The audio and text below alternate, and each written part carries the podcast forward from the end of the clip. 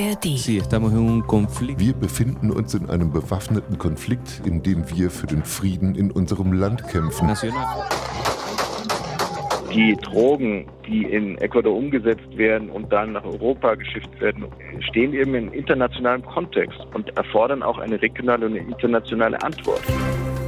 News Junkies. Verstehen, was uns bewegt. Ein Podcast von RBB24 Inforadio. Heute am Donnerstag, den 11. Januar, Martin Spiller und Bruno Dietl hier. Hallo. Stellt euch das mal vor. Ihr habt den Fernseher an, gerade laufen Nachrichten, es ist nachmittags. Mit einem Mal wird das Fernsehstudio von Maskierten mit Macheten und Waffen gestürmt. Sie nehmen Geiseln, sie zwingen die Moderatoren dazu, Drohbotschaften an den Präsidenten zu verlesen. Keine Netflix-Serie, sondern echt. Die Live-Übertragung geht immer weiter. Die schwer bewaffneten Männer haben alle in der Gewalt. Kameraleute, Moderatoren, Redakteure. Erst nach einer halben Stunde stürmt eine Spezialeinheit das Studio und kann die Geiseln befreien. Die Geiselnehmer werden ohne Widerstand festgenommen. Das ist vorgestern passiert, und zwar in Ecuador, einem Land in Südamerika. Ecuador galt mal als eines der friedlichsten Länder dort, aber jetzt eskaliert die Gewalt. An vielen Orten im Land wurden in den letzten Tagen Geiseln genommen, Menschen entführt. Im Internet sind sogar Videos zu sehen, wie Polizisten regelrecht hingerichtet werden. Der Präsident von Ecuador hat den Ausnahmezustand verhängt mit nächtlichen Ausgangssperren und Militär auf den Straßen. Daniel Noboa hat per Dekret auch das Kriegsrecht verhängt. Wir befinden uns in einem bewaffneten Konflikt, in dem wir für den Frieden in unserem Land kämpfen. Ja, Noboa hat dem Militär die Erlaubnis gegeben, die bewaffneten Gruppen im Rahmen des humanitären Völkerrechts zu neutralisieren. Wir kämpfen unter anderem gegen terroristische Gruppen, zu denen heute mehr als 20.000 Menschen gehören und die bisher nicht so bezeichnet wurden. Sie selber wollen als Gruppe Gruppen des organisierten Verbrechens bezeichnet werden, weil es ihr Geschäft leichter macht. Wenn wir sie wie Terroristen behandeln und den Kriegszustand ausrufen, kommen andere Gesetze zum Tragen. Diese 20.000 Menschen sind laut Novoa in Banden organisiert, erklärt Johannes Hügel von der Konrad-Adenauer-Stiftung in Ecuador beim Deutschlandfunk Kultur. So wurde es auch per Dekret verkündet, handelt es sich um 20 identifizierte äh, kriminelle Banden, die verschiedenste Namen haben, Los Choneros oder Los Lobos, also die Löwen, oder die John Killers, ja, also äh, das sind so gewaltbesetzte Namen schon. Und die wurden jetzt alle als terroristische Organisationen definiert und das gibt der Regierung und dem Staat die Möglichkeit, jetzt konkret vorzugehen und zu versuchen, sie zu eliminieren. Ja, und Noboa will ein neues Hochsicherheitsgefängnis bauen, und zwar mitten im Amazonas. Und weitere Gangster sollen auf Schiffe auf hoher See verfrachtet werden. Wer steckt hinter diesen bewaffneten Banden? Warum sind sie so mächtig? Was ist ihr Geschäft? Wie kann die Gewalt in Ecuador enden? Und wie viel Mitschuld tragen wir hier in Europa unter Umständen daran, dass ein ehemals stabiles Land in Südamerika in Gewalt versinkt? Antworten heute in den News Junkies. Alle Folgen jederzeit in der ARD Audiothek. Die Fernsehbilder, die jetzt aus Ecuador um die Welt gehen. Also man sieht Moderatoren, Kameraleute und Redakteure gefesselt auf dem Studioboden. Diese Bilder sind ja nur die Spitze des Eisbergs von dem, was dort gerade alles passiert. Im ganzen Land werden jetzt Zeitungsredaktionen, Krankenhäuser, öffentliche Verkehrsmittel von Sicherheitskräften bewacht. Die Schulen bleiben diese Woche zu. Viele Geschäfte haben aus Angst vor Plünderung geschlossen. Viele Leute trauen sich auch nicht auf die Straße. Denn bei der Gewalteskalation der letzten Tage sind auch zehn Menschen ums Leben gekommen. Landesweit gab es Terroranschläge mit Autobomben. Aber was ist der Auslöser? ARD Südamerika-Korrespondent Kai Laufen sagt, zwei spektakuläre Gefängnisausbrüche, ziemlich zeitgleich an unterschiedlichen Orten. Am Wochenende gab es einen mysteriösen Gefängnisausbruch in Guayaquil, in dieser riesigen Hafenstadt. Einer fehlte, Fito. Und gleichzeitig, ein paar Tage später, brach in Riobamba, das ist oben in dem Andenhochland, in diesem ganz schmalen Tal, was sich da so auf zweieinhalb bis dreitausend Meter von Nord nach Süd durch dieses Land zieht, da fehlte auch einer, Paco. Und äh, die beiden stehen sich extrem rivalisierend gegenüber. Sowieso als gemeinsamen Feind haben sie den Staat. Ja, dieser Fito, der gilt als sowas wie der heimliche Präsident des Landes. Er ist Chef der Gang Los Coneros mit mutmaßlich Zehntausenden Mitgliedern im ganzen Land. Er war zu 34 Jahren Haft verurteilt, hat aus dem Gefängnis heraus sogar ein Musikvideo gemacht, dem er sich als Helden des Landes feiert. Ja, und jetzt bei der Flucht will niemand gesehen haben, wie er verschwunden ist. Auch seine vier Leibwächter sind weg. Was Fito und sein eben schon erwähnter Freund Paco miteinander zu tun haben, sie arbeiten beide mit mexikanischen Drogenkartellen. Und warum Ecuador für internationale Drogenbanden so wichtig geworden ist, das klären wir später. Ganz kurz mal zur Orientierung, wenn wir über Ecuador sprechen und es euch auch so geht, dass ihr nicht auf Anhieb wisst, wo das auf der Landkarte liegt. Es ist in Südamerika, ja, eher im Norden zwischen Peru und Kolumbien.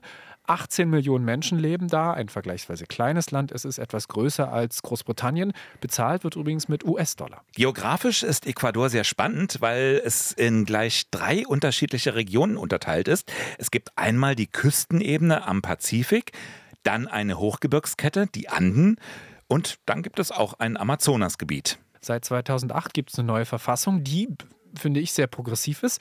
Da wird definiert, dass die Wirtschaftsform von Ecuador sozial, solidarisch, einer nachhaltigen Entwicklung verpflichtet sein soll und es gibt die sozialen Grundrechte, Ernährung, Gesundheit und Bildung.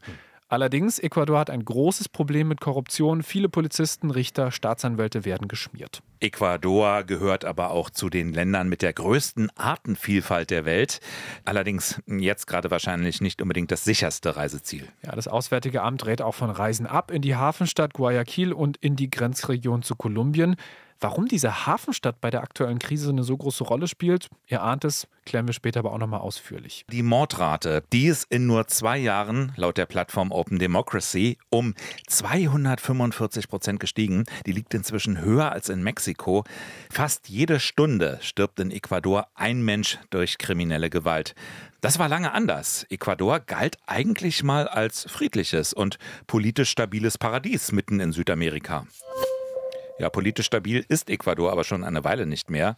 Letztes Jahr waren Präsidentschaftswahlen und die wurden nur so von Gewalt überschattet. Einer der Kandidaten war der linke Fernando Villavicencio. Der hatte im Wahlkampf die Korruption angeprangert, hatte vor dem Einfluss der organisierten Kriminalität gewarnt. Sie sagten mir, ich sollte besser eine kugelsichere Weste tragen. Aber hier stehe ich, im verschwitzten Hemd, verdammt. Ihr seid meine kugelsichere Weste. Ihr seid mutige Menschen. Ihr seid diejenigen, die mich beschützen. Lasst die Drogenbosse kommen. Lasst die Killer kommen und die Erpresser. Sie mögen mich bedrohen, aber sie werden mich niemals brechen. Doch, das haben sie dann getan. Auf ihre Art und Weise. Ein Handyvideo zeigt die tödlichen Schüsse auf Villa Vicencio. Auf dem Weg zu seinem Auto wurde er erschossen. Das Auto war offenbar ausgetauscht worden, genau wie seine Personenschützer.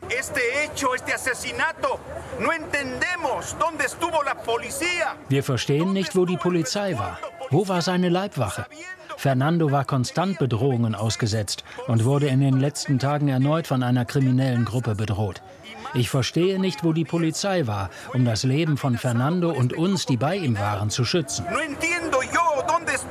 Bei der Stichwahl hat sich dann Daniel Noboa durchgesetzt. Ecuadors neuer Präsident ist mit 35 der jüngste, den es je gab, auch der jüngste Präsident Lateinamerikas. Ein konservativer Milliardärssohn entstammt einer Bananendynastie. Sein Versprechen, Gewalt und Korruption möchte er bekämpfen. Ja, damit hat er dann auch schnell angefangen. Es gab vor Wochen schon eine große Aktion, bei der korrupte Beamte, Richter, Unternehmer, Militärs, bei der die unter Anklage gestellt wurden. Und, wie schon erwähnt, er hat den Ausnahmezustand verhängt und er hat ein Dekret unterzeichnet, das den Einsatz des Militärs ermöglicht. Auf das Militär ist er jetzt angewiesen, muss sich im Ausnahmezustand verlassen können auf diese Armee. Aber auf wessen Seite steht in einem Land wie Ecuador das Militär eigentlich? Ist das Militär nicht selbst Staat im Staat? Ja, das sagt Wolf Grabendorf, der war mal Gastprofessor für internationale Beziehungen an der Universität in Quito, dass das nicht mehr unbedingt so sei. Eher andersrum. In vielen Ländern Lateinamerikas können die Regierungen ihre Aufgaben gar nicht mehr ohne das Militär erfüllen. Anzeichen eines zunehmenden Staatsversagens. Und auch wenn das Militär eigentlich natürlich eine andere Aufgabe hat, es ist längst in vielen Ländern quasi im Dauer- und Direkteinsatz gegen kriminelle Organisationen. In Mexiko, Kolumbien, Peru und jetzt eben auch in Ecuador. ARD-Korrespondent Kai Laufen. Er kann auch nur noch auf das Militär zurückgreifen, denn die Polizei ist tatsächlich auch viel zu schwach aufgestellt, schlecht ausgebildet. Und äh, andererseits ist aber das Vertrauen der Bevölkerung in das Militär relativ groß. Es hat ein ganz gutes Ansehen.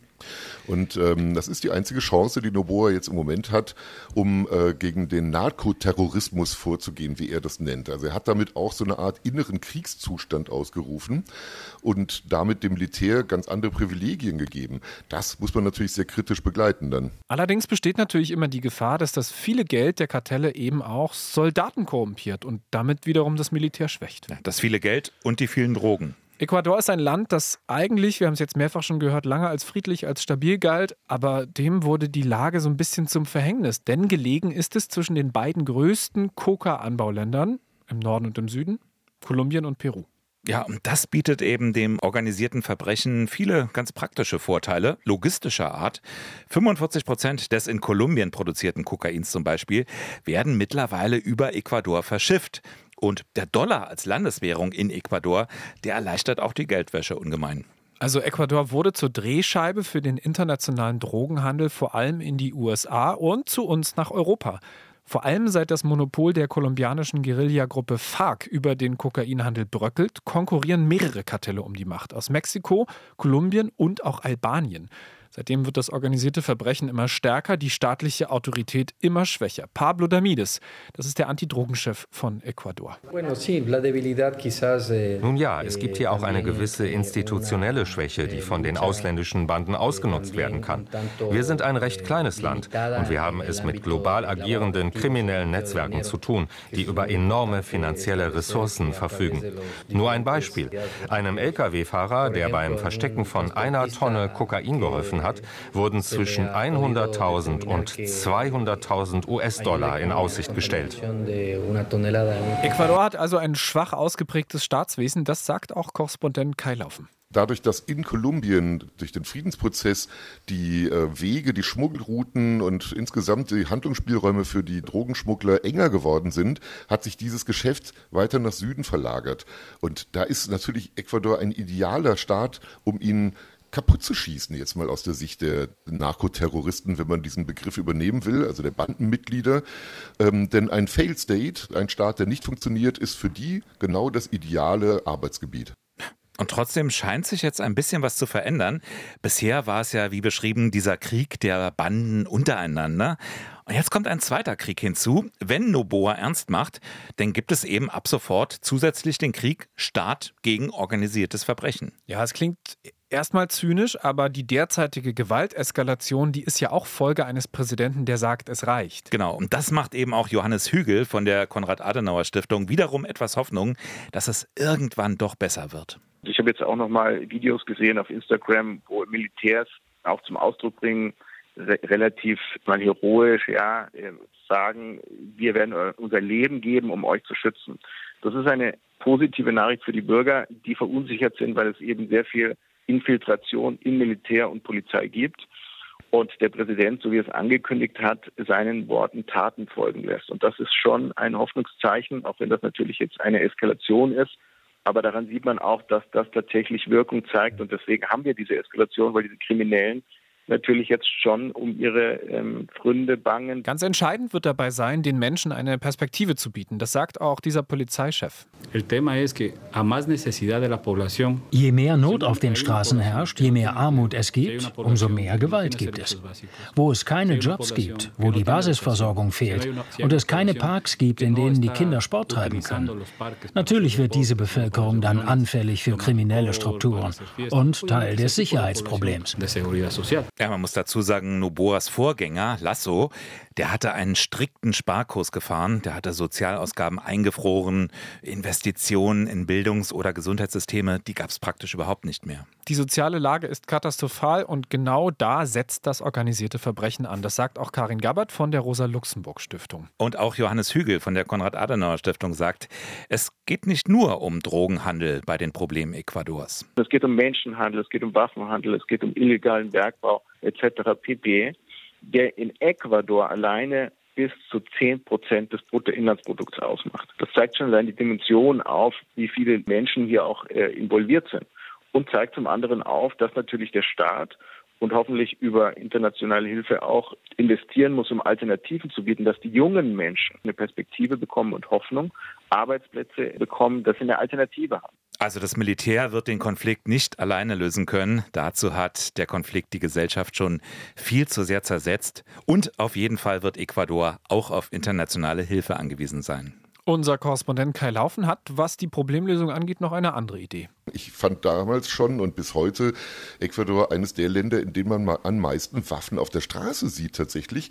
Vor jedem zweiten, dritten Restaurant oder Häuserblock steht privater Wachdienst mit irgendeiner abgesägten Schrotflinte. Das müsste nicht sein, wenn der Staat mehr in Polizei investieren könnte. Hier sehe ich eine Riesenchance und Aufgabe und Rolle auch für Deutschland und die internationale Gemeinschaft, den Staat darin zu unterstützen mit Ausbildung. Gibt es alles schon seit langem, aber das müsste viel mehr werden. Wenn wir hier in den News Junkies über Auslandsthemen sprechen, dann sagen erstmal viele, ja, schlimm. Aber was hat das genau mit uns hier in Deutschland und Europa zu tun? Naja, also in diesem Fall ziemlich viel, denn womit verdienen denn die Banden ihr Geld? Mit Drogen. Und mit welchen Drogen? Überwiegend mit Kokain. Ja, und der Kokainkonsum in Europa, der liegt laut Europäischer Beobachtungsstelle für Drogen und Drogensucht so hoch wie nie. In Berlin ist der Konsum nach einem Einbruch wegen der Pandemie deutlich angestiegen, um mehr als 50 Prozent. Da haben wir auch mal eine News Junkies Folge zu gemacht. Koks, Hauptstadt Berlin. Hm. Wenn die Alltagsdroge per Taxi kommt, könnt ihr hören in der ARD Audiothek. Ja, und eben dieses Kokain, das kommt überwiegend aus Südamerika. Eine der wichtigsten Schmuggelrouten startet in Ecuador, in der Hafenstadt Guayaquil am Pazifik. Versteckt wird es meist ganz klassisch zwischen den Bananen, oder auch in Thunfischdosen, in Kakao. Manchmal wird es sogar in Kühlpaletten eingearbeitet. Seit der Pandemie ist die EU laut Drogenfahndern in Ecuador wichtigstes Ziel für geschmuggeltes Kokain. Antwerpen und Rotterdam, Belgien und die Niederlande. Und danach kommen Deutschland, Spanien, Italien. In Fracht, die dorthin geht, machen wir 90 Prozent unserer Drogenfunde. Ja, das war ein Drogenfahnder, der im Hafen von Guayaquil arbeitet. Fast die Hälfte des in Kolumbien produzierten Kokains gehen über Ecuador in den Export. Und die Nachfrage aus Europa wächst immer weiter, erzählt der Drogenfahnder. In den Drogenberichten der Vereinten Nationen sehen wir ja, dass Europa zum Hauptabnehmer geworden ist für Kokain aus Südamerika, vor allem seit der Pandemie. Denn da gab es eine Art Überproduktion, die dann verschickt wurde. Es gab eine regelrechte Schwemme an Kokain von hoher Reinheit bei gleichbleibendem Preis. Aber die Nachfrage in Europa steigt und steigt. Und ich frage mich, welche Politik gibt es denn in Europa in Bezug auf diesen Krieg gegen die Drogen?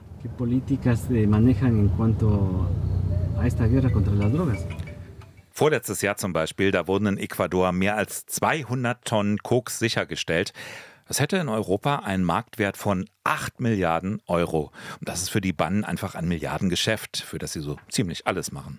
Wer also hierzulande Kokain durch die Nase zieht, hat das Blut der Opfer der Bandenkriege in Ecuador an den Händen. Hier sehr zugespitzt natürlich. Einige argumentieren ja dann immer, dass man doch den Konsum hierzulande einfach legalisieren solle.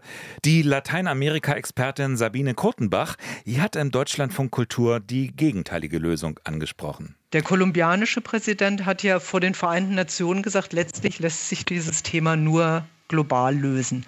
Da müssen eben nicht nur die Angebote an Drogen eingedämmt werden, sondern es muss vor allem der Konsum hier in Europa, hier in Deutschland und auch in den USA massiv eingedämmt werden. Dann ist dieses Geschäft auch nicht mehr so attraktiv. Die News Junkies sind morgen wieder da. Martin Spiller und Bruno Dietl verabschieden sich und freuen sich über ein Abo in der ARD Audiothek. Bis morgen. News Junkies.